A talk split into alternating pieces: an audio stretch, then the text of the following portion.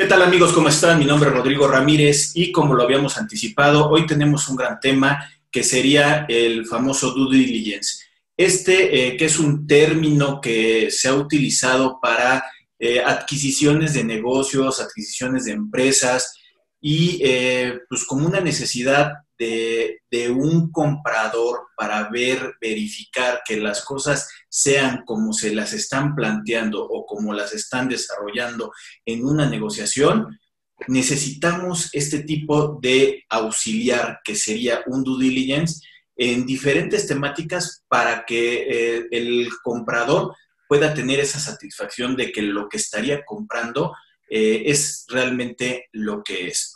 Y para esto tenemos el día de hoy, para este tema tenemos eh, el día de hoy un gran amigo, él es licenciado en contaduría, él es maestro en administración de contribuciones, él es especialista fiscal, eh, todo ello de la Facultad de Contaduría y Administración de la UNAM.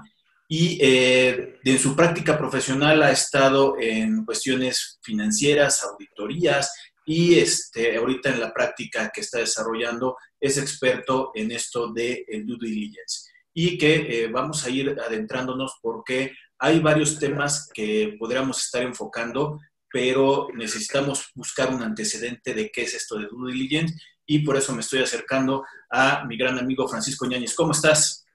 Encantado, Rodrigo, contigo, con tu público. La verdad, muchas gracias que me das oportunidad en este tema tan maravilloso.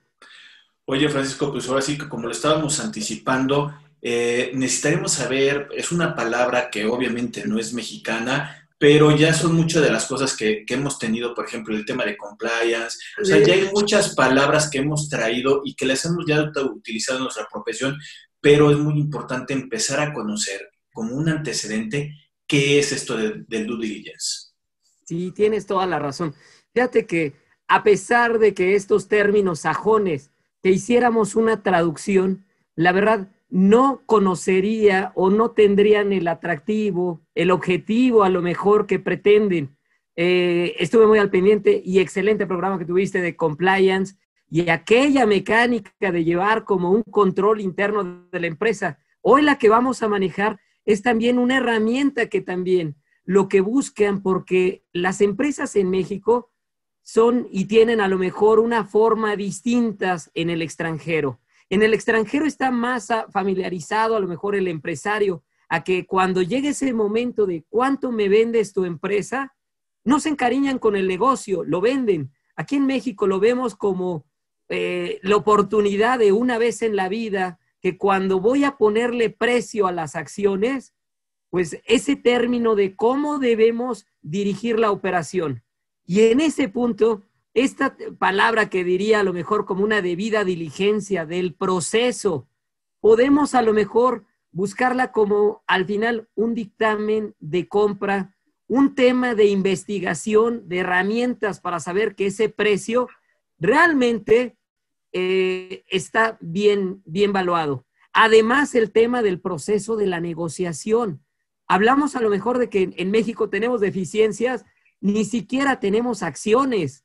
Mira, eh, tenemos a lo mejor el caso de una empresa que se va a vender y cuando nos ponemos a investigar, ni siquiera tenemos acciones, actas, libros, tenemos la contabilidad, tenemos las declaraciones y en muchas ocasiones puede haber un sinfín de cosas He oído mucho una palabra, se llama el traspaso. Vemos un periódico y dice, te traspaso mi negocio. Y con ese traspaso no se entiende mucho. ¿Qué te traspasan? Te traspasan el nombre, la persona moral, los intangibles, los derechos, un inmueble. Y en este caso lo que vamos a, dirigirlo es en el caso de una empresa que tiene acciones, su poseedor, y que en el momento en el que Primero llega esa pregunta, el cómo se va a vender.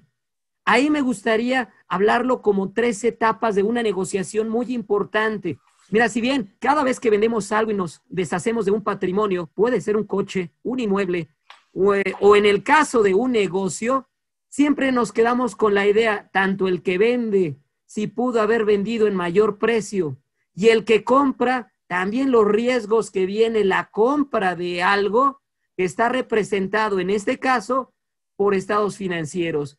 Y este due diligence, fíjate que es un trabajo que de acuerdo a los ojos de quien lo realiza, porque eh, podemos ver un due diligence en la parte legal, en la parte financiera, en la parte fiscal, en la parte incluso eh, el sistema, el sistema informático o el tema ecológico, que también los permisos.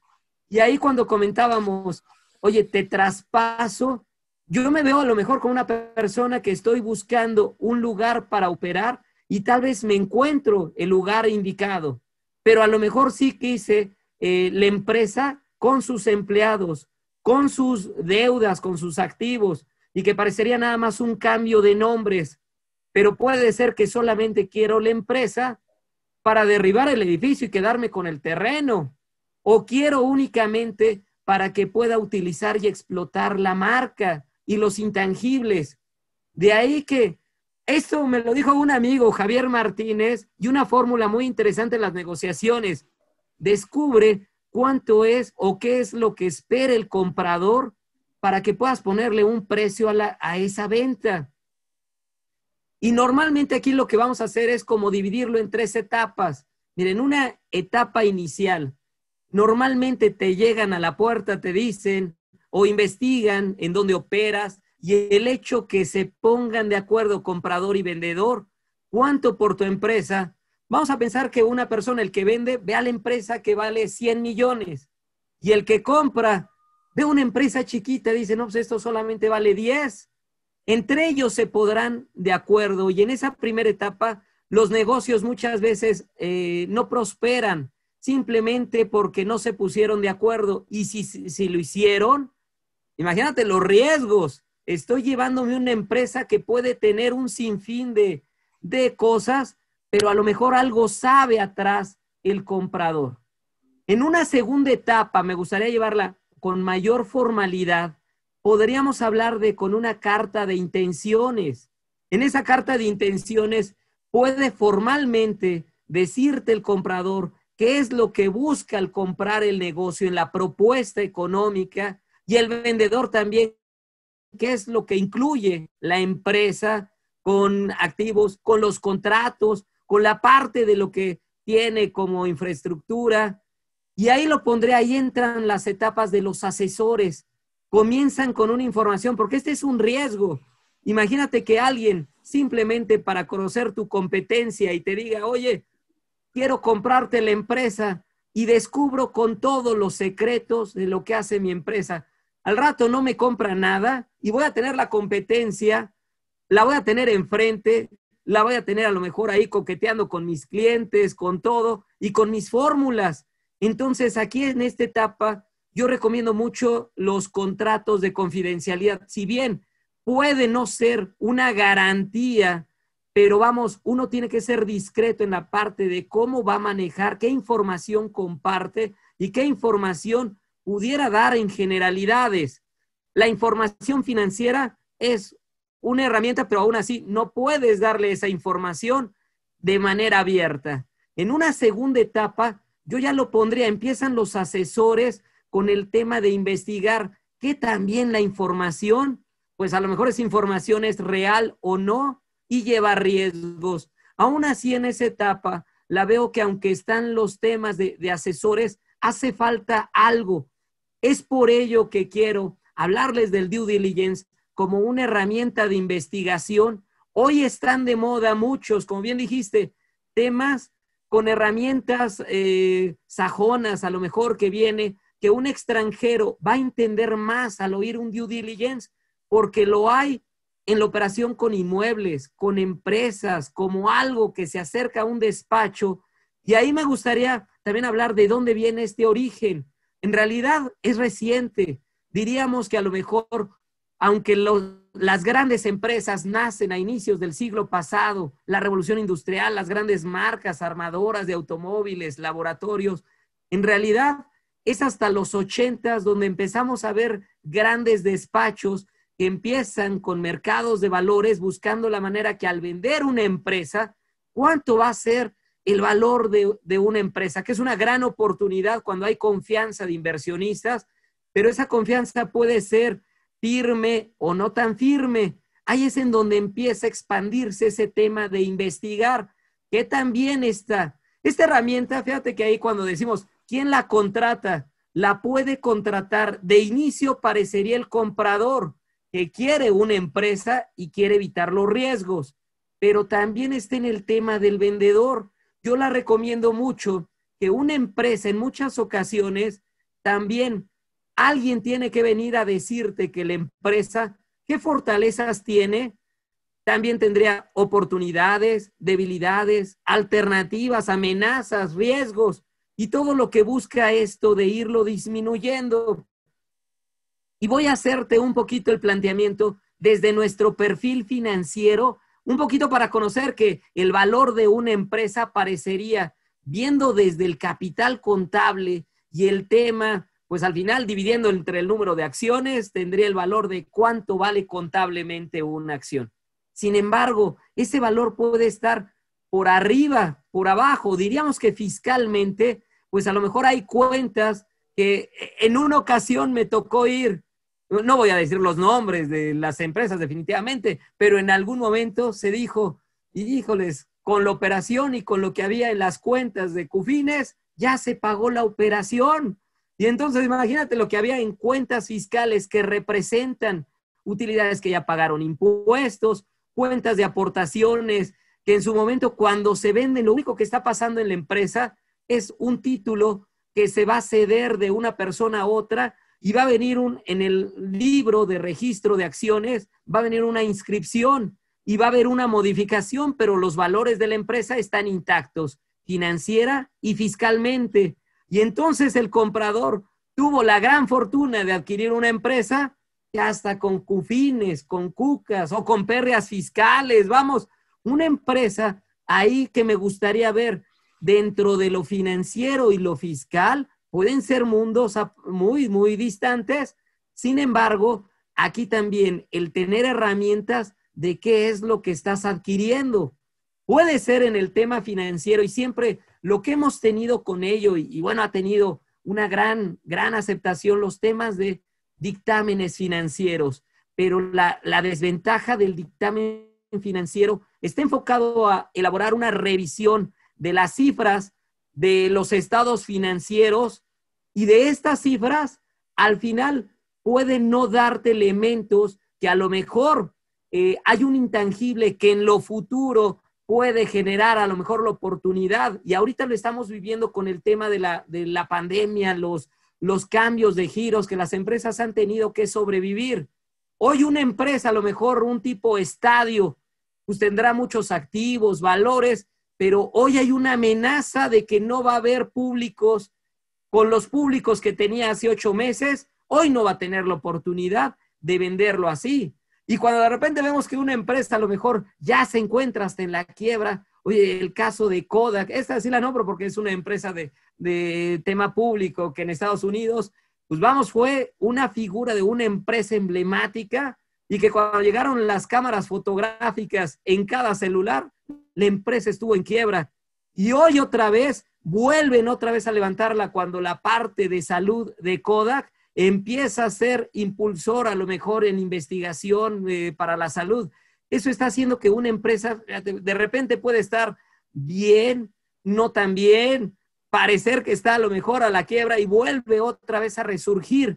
Y de ahí que este tipo de estudios no es un trabajo que lo haga únicamente un contador, además del contador que definitivamente lo veo y perfecto en nuestra área, profesión, en el tema de saber lo que tiene en estados financieros, la parte fiscal, de conocer cómo te lleva esa transmisión de patrimonio de una acción a otra persona. Incluso en la parte fiscal es una maravilla porque también existe un dictamen, nada más que en este, normalmente cuando se le lleva a alguien en el tema de la contratación de un diligence, puede servirle en su momento a conocer lo que tiene de la empresa y en su momento podrá dársele a conocer la posibilidad de un dictamen de venta de acciones.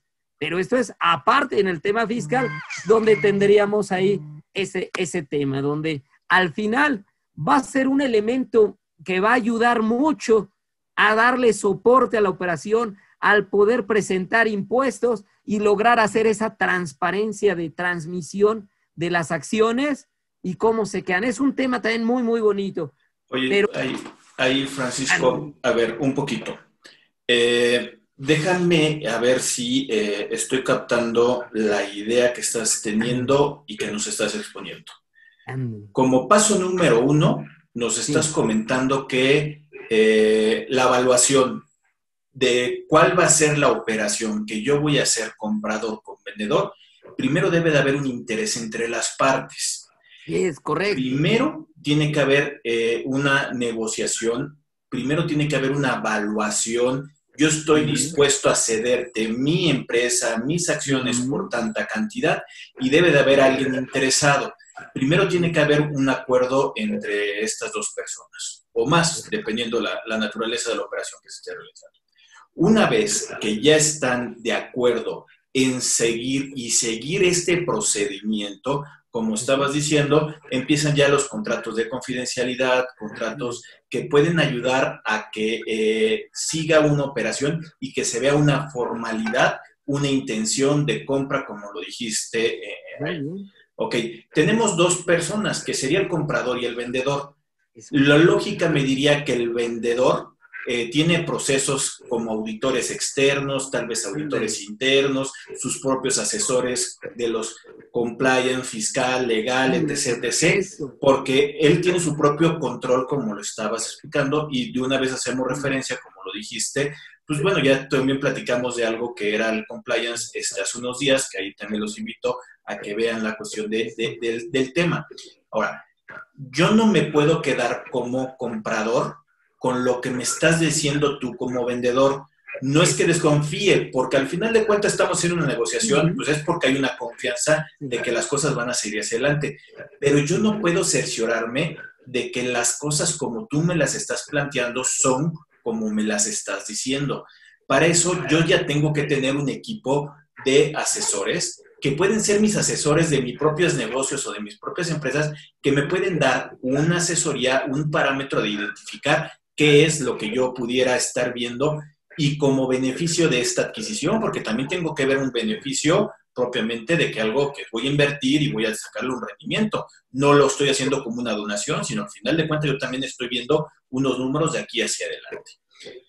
Para esto también tengo que ir con un paso más de mis propios asesores yo como comprador, que es ir a contratar a gente que se dedica a hacer estos due diligence, que como lo estabas diciendo, es una auditoría, y lo voy a poner entrecomillado, porque no me gusta utilizarla, auditoría de compra y o podría ser la debida diligencia para una compra que realmente es ver que esté todo de acuerdo a ley, de acuerdo a, a, reglamentaciones, de acuerdo a los propios procedimientos y políticas que tú me estás diciendo que tienes como una estabilidad.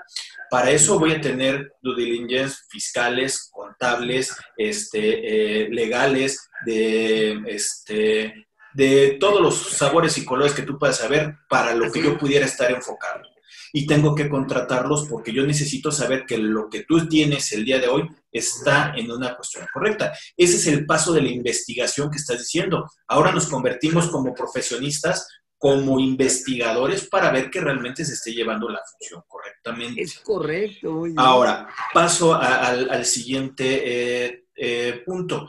Ya una vez que yo ya tengo este análisis que me están diciendo, ojo, no es para poder comprobar la evaluación que estamos llegando en un punto de acuerdo de compra.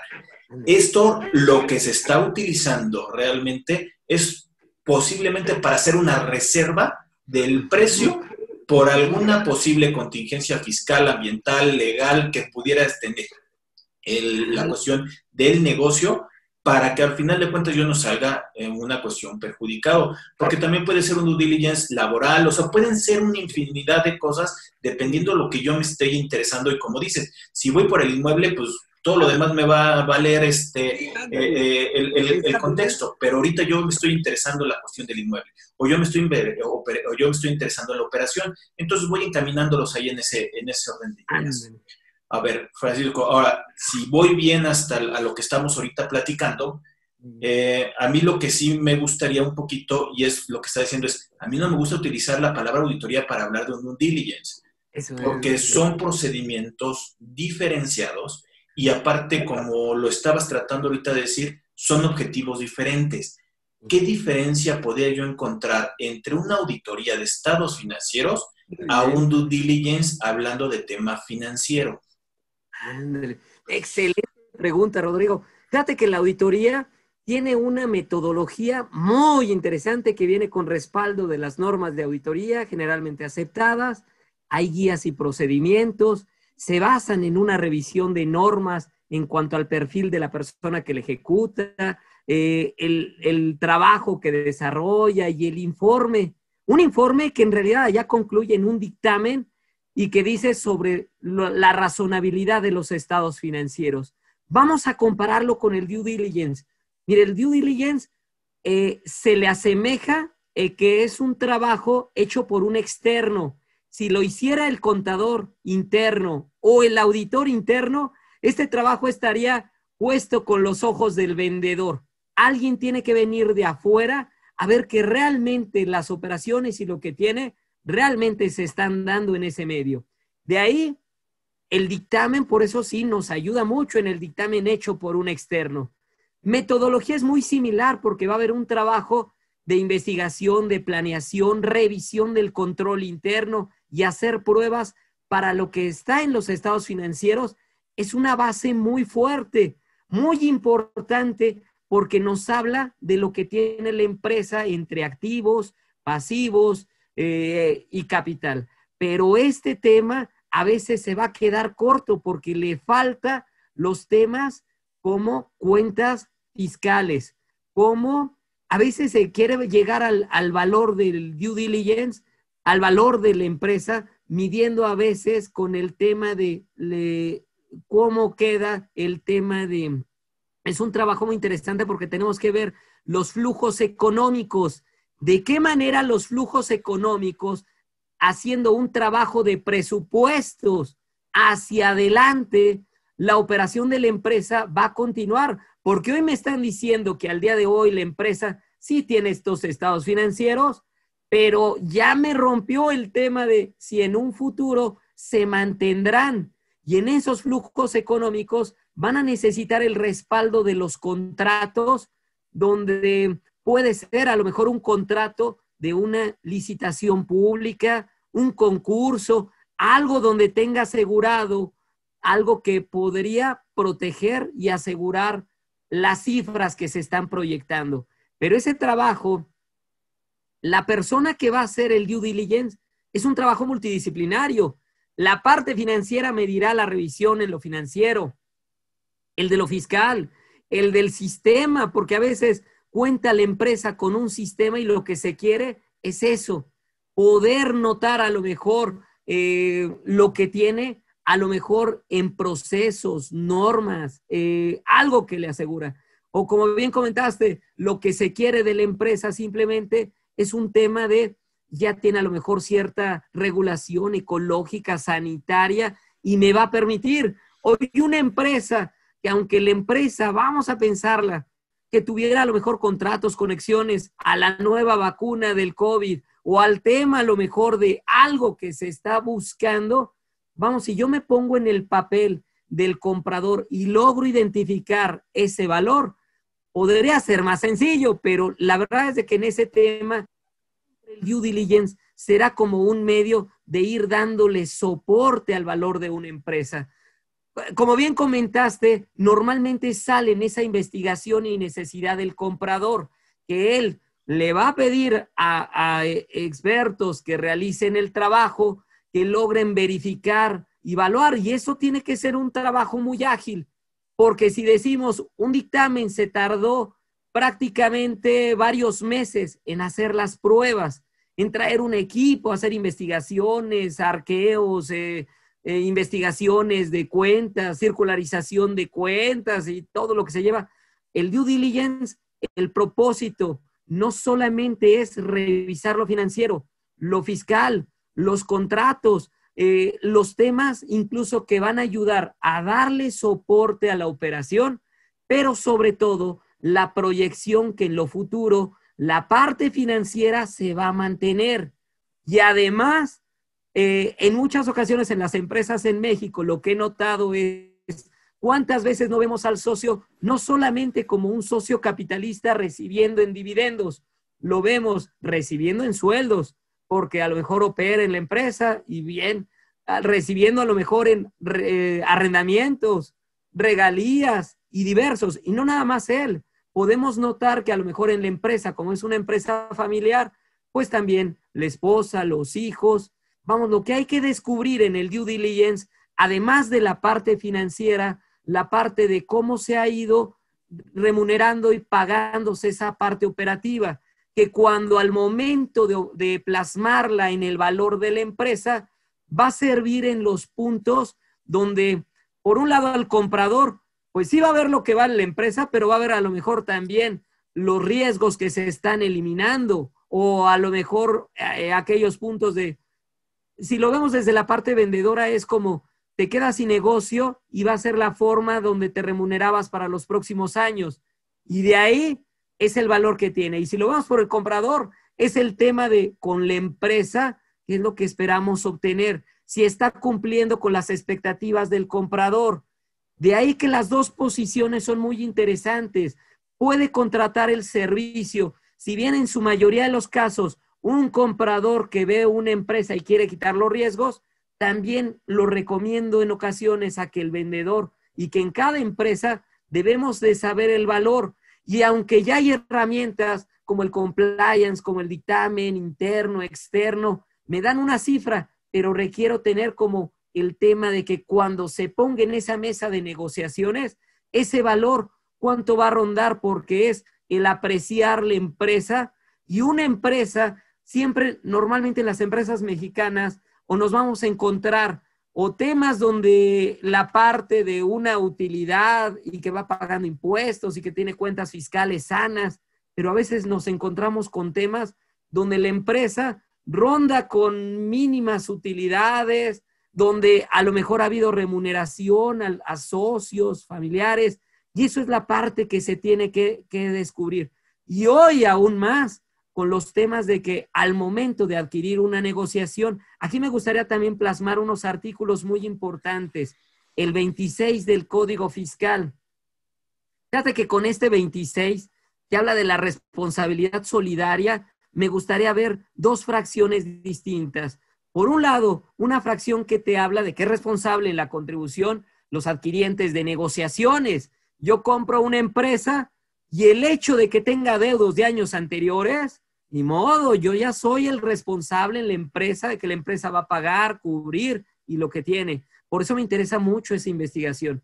Y otra, fíjate que también en los temas de transmisión de bienes, acciones, y en ese punto siempre nos va a manejar la figura de que es responsable la sociedad, que al momento de inscribir a un socio en el libro de accionistas, será responsable cuando no se pruebe que hay una mm, retención o que se entregue copia del dictamen y la declaración de los impuestos correspondientes. Ahí yo veo el due diligence como la herramienta de esa debida diligencia tanto en la negociación como en el proceso de armar las cláusulas en el contrato de venta de acciones y evitar la situación que en la transmisión de, acciones y que van a llegar los nuevos socios, incluso he visto casos que pensamos, nada más le estoy cediendo un papel, como un coche, le pongo al reverso, cedo y todos los derechos del vehículo. Una empresa es más, una empresa, todo lo que puede haber donde, además de contingencias futuras, reclamos, a lo mejor el socio se puso dentro de los acreedores, de todo lo que tengo que evitar, o puso como acreedor un familiar y la empresa me la venden, compro una empresa, pero ya tengo a lo mejor ciertos compromisos con alguien. Tengo que proteger incluso eh, los activos. Debe de haber cláusulas que, que me digan que a lo mejor no ha habido compras. A veces se utilizan muchas estrategias, por ejemplo, poner los estados financieros bien cuando se va a vender Imagínate detener todos los pagos y decir, ahorita no paguemos nada y una vez que ya se venda la empresa, el nuevo dueño hará los pagos correspondientes.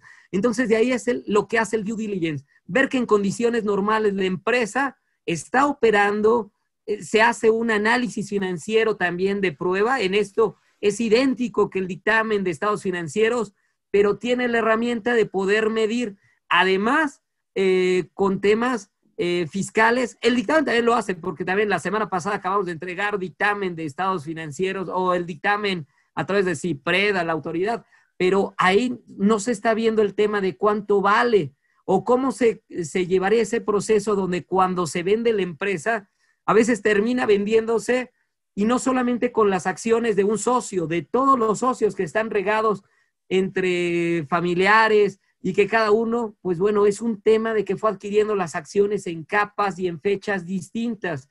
Que este proceso amarra muy bien. Aquí lo hablo de que detección de múltiples trabajos que a veces en empresas están carentes. A veces en empresas, como comentábamos, no hay ni las acciones, no hay actas de asamblea, los contratos, vamos, no hay la seguridad de que se lleven y esto va a ayudar a poner en orden a la empresa y si ya lo tiene, porque es una empresa ordenada que contrata compliance, eh, dictamen interno y lo que tiene, es cierto que el due diligence solo sería la manera de ir monitoreando, haciendo un checklist de la operación y dándole la confianza al comprador. Aquí hay un lema muy interesante. Fíjate que los honorarios, si bien eh, parecería a lo mejor que el que lo contrata ya sea el comprador o el vendedor, pero van a salir de la bolsa del comprador. Si ese comprador, vamos a pensar que lo contrata un vendedor, al vendedor no le debería de doler el honorario del asesor del due diligence porque será pagado de la confianza y en el precio en lo que se llegue.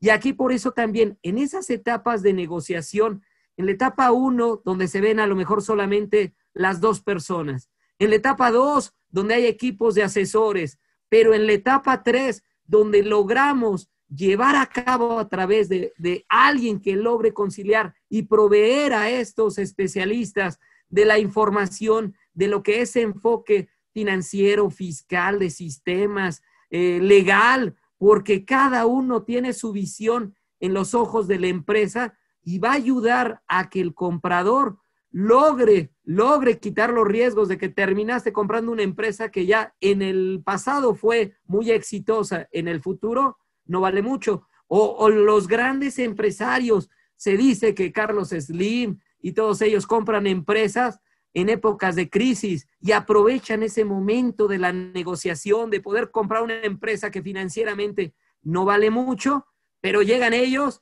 y logran levantar y ellos tienen la expectativa de vender la acción muchas veces más.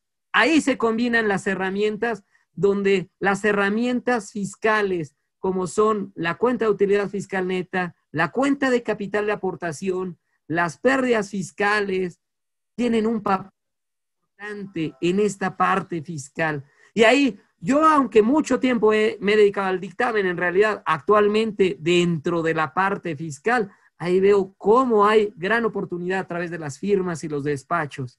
Déjame invitar a la gente que nos está viendo a que se suscriban al canal de YouTube de Rodrigo Ramírez Venegas, que justamente estamos subiendo este tipo de contenidos, que el día de hoy, con la información que se ha estado subiendo, justamente te está ayudando a que veas el punto de, vista de diferentes especialistas y expertos que te están hablando, en este caso, como está Francisco, de due diligence platicamos pues, con Daniel Medina de la cuestión de compliance. O sea, estamos enfocándonos en que tengas la información y que no creas que todo es igual, sino que cada uno tiene su propia especialidad y tiene su propio expertise y que te va a ayudar para una toma de decisiones. En el ámbito económico administrativo en el que nosotros nos desenvolvemos, al final de cuentas necesitas tomar decisiones y tienes que llegarte de los mayores elementos. Y es muy diferente una auditoría, esto de compliance, una auditoría interna, estamos hablando que es diferente este, en lo que sirve due diligence, aunque se puedan basar en la misma información, pero son análisis y vistas diferentes. También te invitamos a que le des like a la página de Facebook, que estamos subiendo justamente contenido diferente que te puede ayudar a complementar un poco estos temas que estamos platicando. Francisco, aquí, este, de todo lo que estás diciendo, también a mí me gustaría hacer nada más también, de nuevo cuenta una precisión. El due diligence, si bien me está ayudando para tomar decisiones, eh, hay otro procedimiento adicional que va a ser la cuestión de la evaluación, como estabas diciendo, los flujos, eh, los flujos eh, futuros esperados, este, la cuestión de los activos, qué tanto beneficio yo les puedo tocar, el deterioro de los mismos activos para ver si el valor razonable existe o no. Estamos hablando que son muchos elementos que tal vez el due diligence puede estar limitando dependiendo su propia naturaleza. ¿Por qué lo digo de esta forma? Ya ahorita lo estás comentando perfectamente que hay diferentes tipos de due diligence o al final de cuentas temáticas de los due diligence que nos va a ayudar a tomar las decisiones. Pero es, por ejemplo, una empresa que ya tiene más de 50 años, que ya lleva dos o tres generaciones siendo administrada, el día de hoy yo me acerco para poderla comprar porque todavía le veo un crecimiento hacia adelante. Es muy diferente los tiempos de revisión que puede tener un due diligence fiscal a un tema financiero, a un tema legal. ¿Por qué? Porque en un tema legal yo sí necesitaría tener toda la información del antecedente de la, compañía, de la empresa o de la negociación. En cuestión de un due diligence fiscal, estamos hablando que si bien estaríamos hablando que igual el código me dice que son cinco años para poder conservar y que está en la cuestión de prescripción y caducidad, hablando de términos de facultades de comprobación y de eh, exigimiento de, por parte de la autoridad de los créditos que se prescriben a los cinco años, estaremos hablando que hay algunas causales que el mismo código me dice que se pueden ir a más de 10 años, bueno, los 10 años, ¿no? Más de esos 5 años. Es justamente, tienes que identificar también el proceso y esa debida diligencia, como le estás diciendo en estas cuestiones de términos, es identificar qué tanto tiene que entrar una revisión y cuál va a ser su alcance, porque también sería muy excesivo el que yo estuviera haciendo una revisión de un antecedente fiscal desde hace 50 años cuando el día de hoy ya no tiene un sentido. Si bien una cuenta de CUFIN, una cuenta de la CUCA, sí debo tener la cuestión de un antecedente, un tema de una cuestión fiscal, en una cuestión de pérdidas, una, una cuestión de 10 años para poderlas amortizar. Entonces, son diferentes causales que uno tiene que tener bien identificado el alcance que pueda tener. Y lo vuelvo a repetir, no es una finalidad de darle una evaluación con el due diligence hay este, evaluaciones específicas que te van a decir de marcas, patentes, este, de los activos, que te van a dar un punto parámetro para poderlo hacer. Aquí es para poder identificar principalmente que las condiciones que se están poniendo en una negociación están como se están planteando en una, en una cuestión económica, como estoy diciendo, puede ser del vendedor o parte del, vendedor, del comprador. Pero esto sí es muy importante que lo puedas analizar. En tu experiencia, porque digo, en mi experiencia más en los due diligence fiscales también que he estado eh, desarrollando, pues nos vamos a un análisis de cinco años. ¿Qué opinarías tú de todo el tipo de los due diligence que puedes encontrar, si concuerdas conmigo, o qué, qué, qué, qué, qué cosa adicional pudieras tener ahí al respecto? Fíjate que esto es lo que le da la respuesta a la diferencia del dictamen.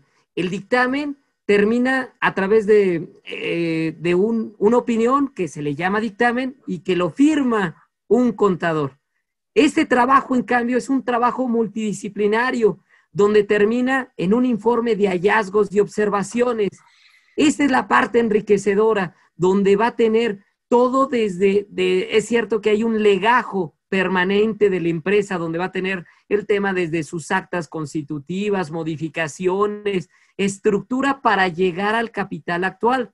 Y ahí me gustaría platicarlo un poquito porque con el dictamen que vemos, a lo mejor eh, tuviste una plática también muy buena en el CIPRED y donde viene toda una mar de, de cifras financieras y fiscales que se le mandan a la autoridad.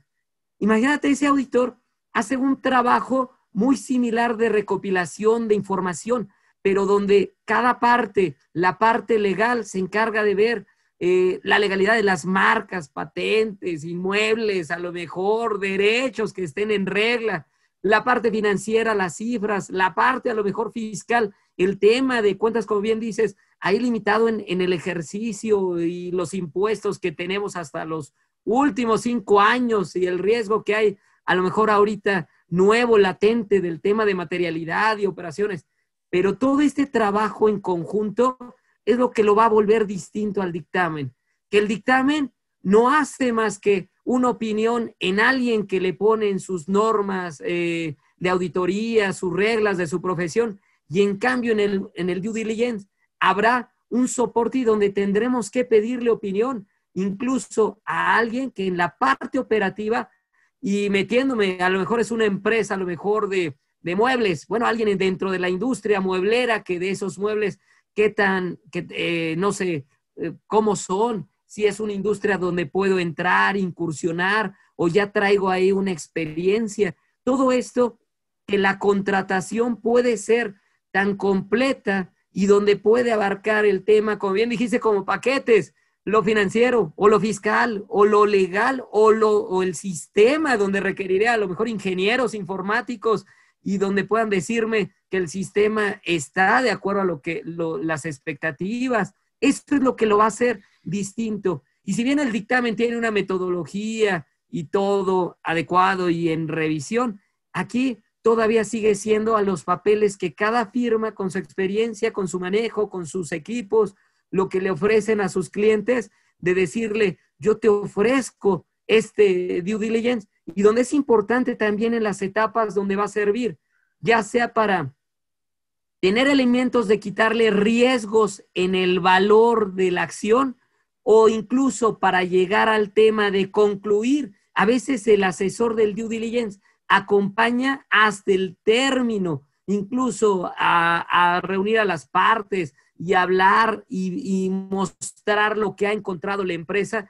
Y de ahí, eso es lo que va a ser interesante. El honorario saldrá pagado del comprador que al comprar la empresa, pues bueno, se le quitaron los riesgos o los conoce, conoce las amenazas y conoce también por qué quería comprar la empresa. Y por la parte del vendedor, vamos, él se va a sentir también satisfecho en donde si solamente lo vio en la parte financiera o con las cuentas, pero de él debió de haber medido también con los flujos y el conocimiento, el presupuesto. Eh, a veces se ha medido mucho y he oído también como regla de flujos el tema de el evita de los últimos cinco años promedio que se tenga para medir qué tanto esos flujos logran tener ahí un soporte. Estas eh, utilidades antes de intereses, impuestos, depreciaciones, lograr como una medida financiera. Vamos, hay muchas formas de medir y de darle una seguridad a quien está comprando la empresa de que lo que está comprando se, disminuyen los riesgos y las cargas de lo que tiene. Por eso es un trabajo muy interesante. Oye, Francisco, y, creo que el día de hoy, creo que es más importante el, tener justamente esta due diligence en tema fiscal, porque si estoy comprando el día de hoy una empresa con lo del 69B, con las operaciones simuladas, que eh, puede ser que en dos o tres años puedan salir el listado algo que yo tengo como un proveedor que es el proveedor del anterior dueño de la empresa, que durante mucho tiempo estuvo eh, operando con él. Y al momento de yo adquirir la empresa, pues también me estoy llevando la cuestión de ese paquete. Y, y, el día de hoy, que no está listado, pues tampoco tú no tienes un punto parámetro para poder decir, oye, cuidado con este proveedor pero sí te puede dar ciertos indicios en revisiones de RFCs, este, el 32D, cómo están eh, haciendo un expediente del proveedor, cómo hacen la cuestión de las cotizaciones. Sí te puede servir y esto, como dices, creo que ya tiene que ver una cuestión integral con abogados, con la cuestión de, eh, eh, especialistas de, del área de económica que se está llevando y hasta un tema fiscal, porque te estás llevando una empresa que posiblemente el día de hoy se vea muy sana, pero no sabes cómo puede ser en determinado tiempo. Entonces, cada vez creo que es más importante este, este tipo de due diligence fiscales, financieros, este, de los que quieras, pero es el chiste, es tratar de medir el riesgo de llevarte esta compra que estarías realizando. Francisco, eh, para, esto nada más eh, ir este, concluyendo un poquito. De nueva cuenta, déjame invitarlos a que se suscriban al canal de YouTube de Rodrigo Ramírez Venegas y que le den like a la página de Facebook. Francisco, eh, dos temas para poder este, concluir. Uno, eh, algo que creas que se nos está eh, pasando para poderlo este, platicar. Y la otra, ¿dónde te vamos a poder ver? Este, ¿Tienes por ahí algún tipo de cursos, algo este, que nos comentes para, este, para poder este, seguir escuchándote? Claro que sí, mira, te agradezco mucho. Y actualmente, pues bueno, he estado también mucho en IMEFI, en IPEM, en IFE en diversas y en eh, tax, editores, en varias capacitadoras he estado también teniendo la oportunidad de impartir cursos en la Universidad Nacional Autónoma de México también en mis clases. Y pues bueno, es una actividad muy, muy interesante, la verdad, los temas y lo que considero a lo mejor que podríamos simplemente para concluir, es un trabajo de investigación que logra cuando veíamos que el dictamen se iba como un tema de un dictamen obligatorio que se iba en 2013 y quedaba solo el optativo, empezaron a nacer una serie de oportunidades de investigación, herramientas, y esta la veo como una gran oportunidad que ese momento de vender las acciones debemos de tener mejores elementos y poder asesorarnos tanto el que vende como el que compra para tener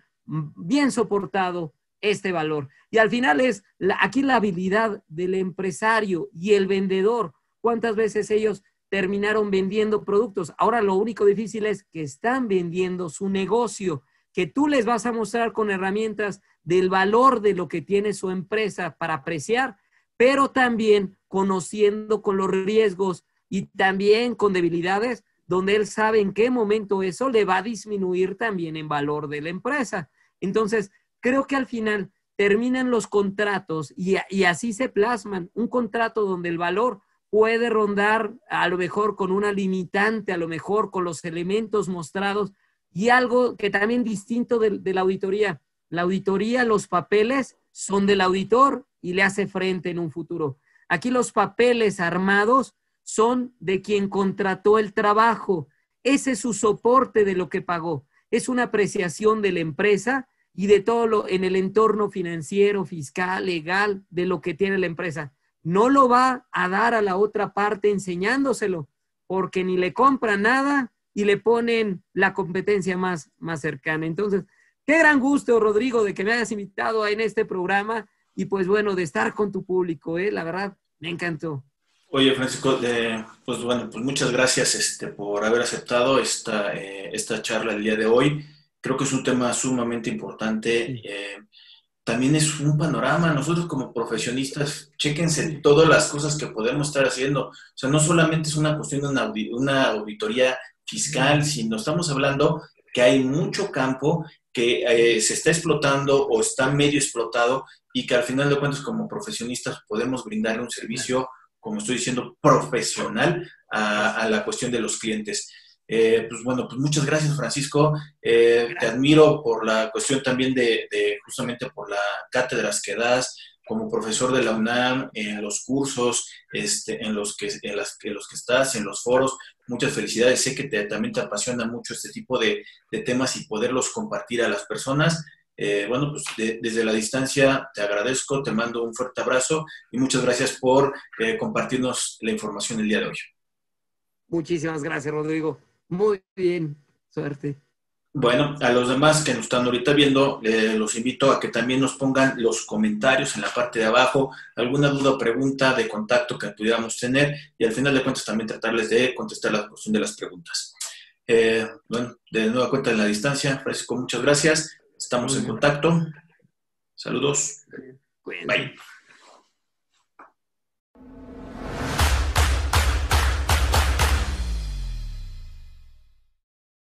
Si llegaste hasta aquí, te pedimos que te suscribas al canal de, de, YouTube de Rodrigo Ramírez Venegas y también que nos apoyes dándole like a la página de Facebook.